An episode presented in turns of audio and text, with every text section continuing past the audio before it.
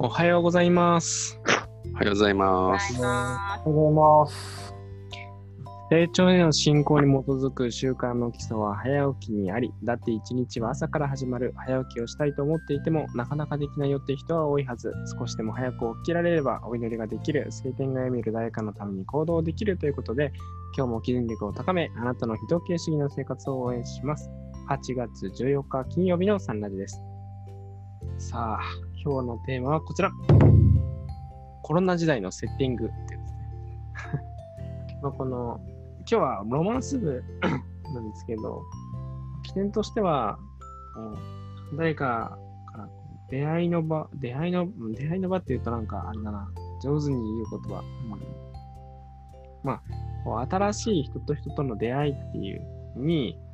紹介したりっていうことがあると思うんですけど、そういう時には、まあ大体、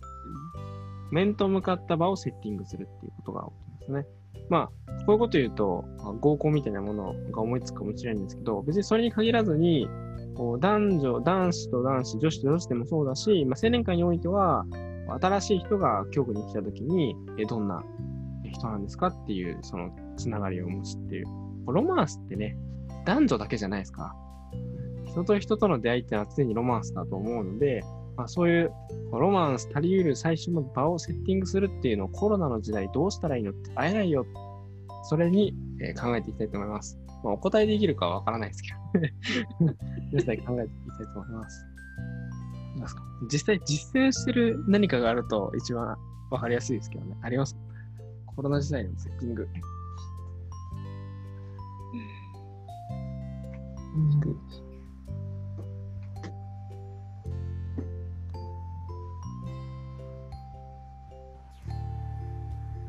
まあ私の経験で言いますとですね、私はあのー昨日ちょっと地元の日高市にある宿屋の滝って今滝までまあ自転車で行ったんですけどね、まあ、量を求めてというか、やっぱりそこで結構、まあそんなに大きくはない滝なんですけどね、そこでまあ2、30人ぐらいいたかな。でまあ家族連れも含めて、そういう人たちがいて、結構ね、若い人たちもいましたんでね。まあそういうところでの出会いは、まあ、ね、ないといえば、まあないことはないわけで、でやっぱりそこで、まあ偶然ですけどね、やっぱりそこでお会いした人たちに、こう、声かければよかったなとか、普及しを渡せればよかったなっていう思いは当時ありましたけれどもね。まあセッティングとはまた別の考えでしょうけど、やっぱりそういうね、こう、まあ、ある程度やっぱりね、今の時代、あんまりゴミゴミするところに、人がたくさん集まるところに行くのは避けましょうっていう風潮ありますけど、やっぱりね、自然の中でこう、そういう人が集まるところで、こう、なんか出会いを求めていくっていうのも一つありなのかなっていうふうに私は感じましたね。ありがとうございます。自然の中っていうことそうあー PBS の活動を通してっていうのはいいかもしれないですね。なんか、青年会の最初、飲み会とかにしてしまっていた今の場面を、あえて PBS 的な活動にしてみるっていうのは、あるかもしれないですね。なんか理由としては、だってコロナだからさ、居酒屋無理だからっていう、なんか、ある意味、みんなが納得する。まあ、じゃあ仕方ないから自転車乗ってみようかとか、あるかもしれないね。確かにきっかけとしては。うん素晴らしい。すごいですね。なるほど。うん3密を避けるっていういう意味ではやっぱアウトドアだもんね。うん。にそこに TBS かけるのは素敵だね。自転車か。畑とかね。畑活。ああ幸せだよね。あ、いいですね。畑活。からの、もうそこでそのまま野菜を一緒に食べる。うん。幸せ。うん。免疫を高めるような場所でっていうのは。うん。あ食事って結構重要かなってまあお酒ももちろんそうなんだけどお酒よりも食事の方が重要だなって思ってて同じ釜の飯をじゃないけれどうん。同じ畑の野菜を食べるっていう。ありかもしれないってちょっと思った。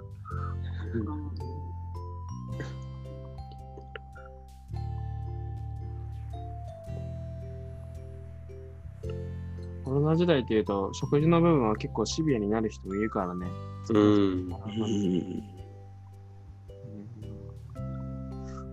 一つのポイントはこうセなんかセッティングに慎重になるっていうのは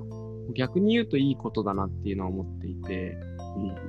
うセッティングをたくさんしてたくさん場があったとしてもその場がなんだろうな、まあ、その場限りで終わるとか結局つながらないとかかえっていやなんか違ったなっていうこともたくさんあるじゃないですか。で僕たちはなんかそういう、その、まあ、いい意味でうまくいったときは、あやっぱうまくいったねってなるんだけれど、そうじゃないときには、まあまあそういうこともあるよって言って、まあそれも一つありなんだけど、結構、一つ一つを大事にしていたかっていう、そのセッティングに関して。というと、まあ結構安易にやってた部分もあるなって思う。なんかそういうこともあるよっていう、その今まで自分たちの経験の中から言っていたけれども、人との人とのこうお出会いをどれだけせなんかセッティングってこう待ち合わせるっていうだけじゃないじゃないですか。こういろんな、この人はこんな人、うんこの人はこんな人って言って、丁寧にやるっていうこう考え方。あー本当に場をセッティングさせていただくっていう思いの行動につながりやすいかもしれない。要は、それぐらいなんかつなげるような人の場合にやる、やる、こうなんか愛にとにかくやったりよっていう感じに今なりにくいから、まあ、PBS に誘うってなったら絶対そうじゃないですか。やたらやったら言えないんで。それも、それを逆に楽しむっていう、こう選定するっていうか、うん、セッティングの前段階を丁寧にするっていうのはあるかもしれないですね。ああ、そうね。セッティングしないことの、だからこそセッティングしたところに特に注力できる。なるほど。素晴らしいです。あと、サンラジに出るっていうのありますよ。あ、それいいですね。それ最高。それ最高。挨拶を交わすところからですね、基本ですね、一つつながり。そうですね。おはようから始まりますからね。うん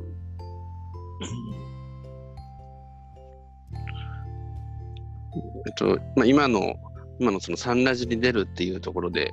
まあ、サンラジに出るのが多分一番いいと 思いつつ、まあ、その会えないからこそ、えー PBS っていうのもすごくいいし、えー自然の中で会う。それも本当にいいなと思って。だけど今、じゃあ自分がどうなのかなって思った時に、なんだろうな、こう、やっぱ私、あの、相愛会来たばっかりで、それこそ、えー私もそういう場が欲しい人 と言ったら、えーそうで、でも、えーその中で、教区内はまあ知ってる人たちがいたから、まだそこで、えーつながってられますけど、他教区の方々と全く知らなかったけど、まあ、たまたまあの本部の方で開いてくれたものがありまして、なんかその総営推進課の方々が、えっと、総年層を育成するためのそういうなんか研修会みたいのをやってて、総年層として出させてもらったんですよね。でもなんかそこの、で、そこでなんか対談形式だったけど、そこに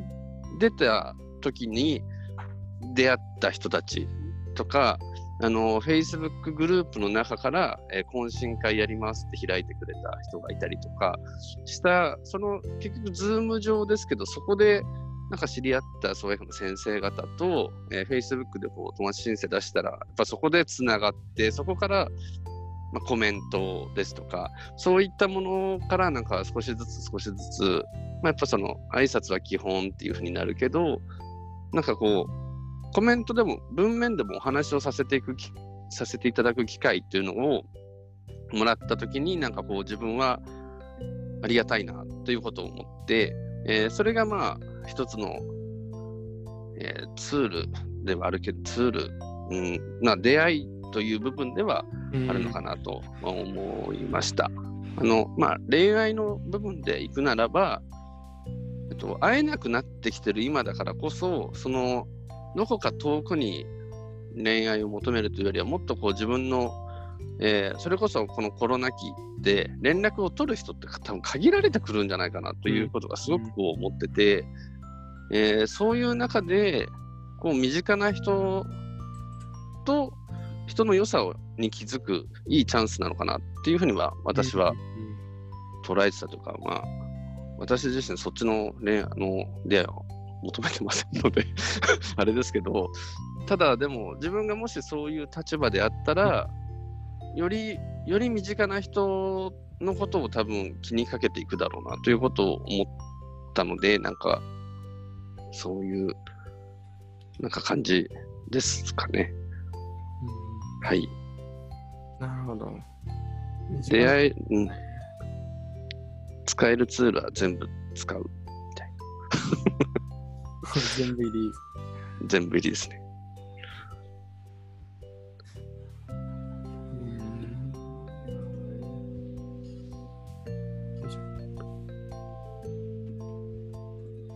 今はね、本当便利で、スマホでも何でもあって、すぐに連絡が取れる時代ですけどね、私なんか本当、小さい頃なんかはね、本当にもう公衆電話しかなくてですね、それこそ、遠距離恋愛してる人なんか本当にこうやってね、あの話すこともなくて、本当に大変だったんだなぁなんて思うとですね、本当に今なんか、なんか便利すぎてですよね、逆に、本当に。だからね、こう連絡先さえ交換すれば、あとはこう、そうやって話したり、まあ、そういうことはできる本当にいい時代だとは思いますけどね、逆にこう、早くね、こう、LINE とかでも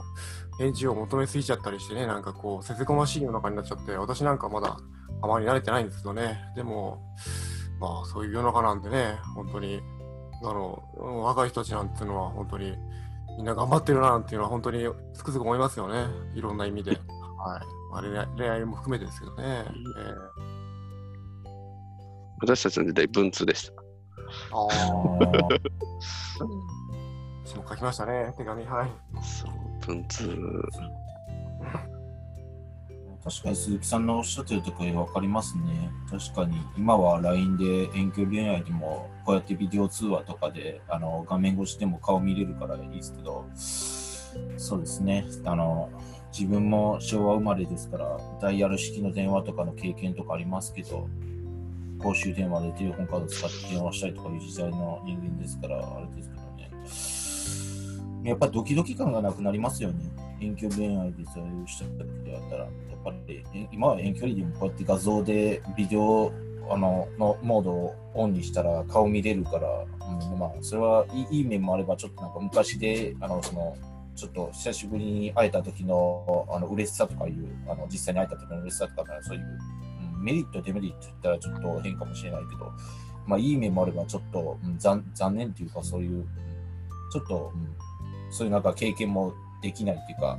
しにくいっていうか、うんそういう部分はありますよね。両方の面がありますかね。うん。なんとも言えない部分はありますけど。あるか。それはわかりますね。鈴木さんがおっしゃってることはわかりますね。うん、で、焦っちゃいますよね。あの、やっぱり LINE だから既読とか未読とかだったら、1週間経ってもなかなか既読にならなかったら無視されてんのかなとか思ったりとか、忙しいのかなっていろいろ考えちゃうけど、昔だったら気にしないですよね。そういう既読とか未読とかいう、そういう、あの、なんかそういう、ね、まあみたいなそういう機能とかないから、そういう表示されてるようなやつがなかったから、うんやっぱり気にしちゃいますよね。未読とかだったら、なんか、うん嫌われちゃったのかなとか、いろいろ忙しいのかなとか、いろんなことを心の中よぎりしますよね。すごい。そういうとこあるかな。ごめんなさい、逆かも。昔、昔の手紙を、例えばその、ちょっとこう、いただいたから返してみて、でもそれに対する返信が来るのかなって、毎日こうポストを楽しみにしてた自分とかっていうのは いるなとかと思うと、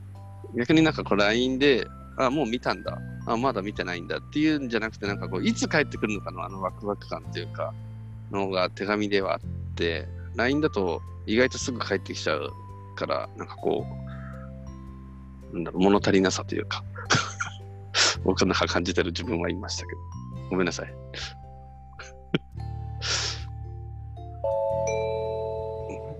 ありがとうございます。今日は広げ日記が答えをくれるといいな。どうだろう。どうでしょう。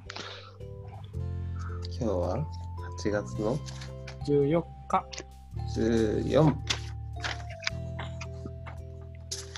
では参ります。8月14日金曜日の日時計からの言葉です。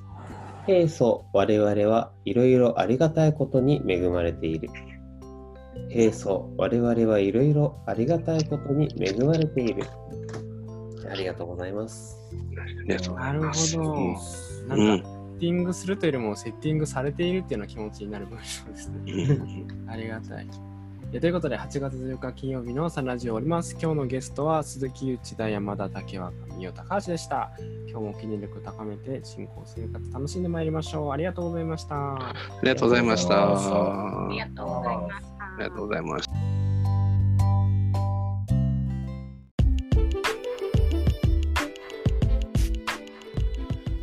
サンラジはその日のゲストでお届け中。毎朝ユニークな語りでゆったり楽しく深めています。もし成長への教えをしっかり聞きたいという方は、道場や地元講師へご相談を、また皆様からの感想、要望、質問、テーマの投稿も大募集中。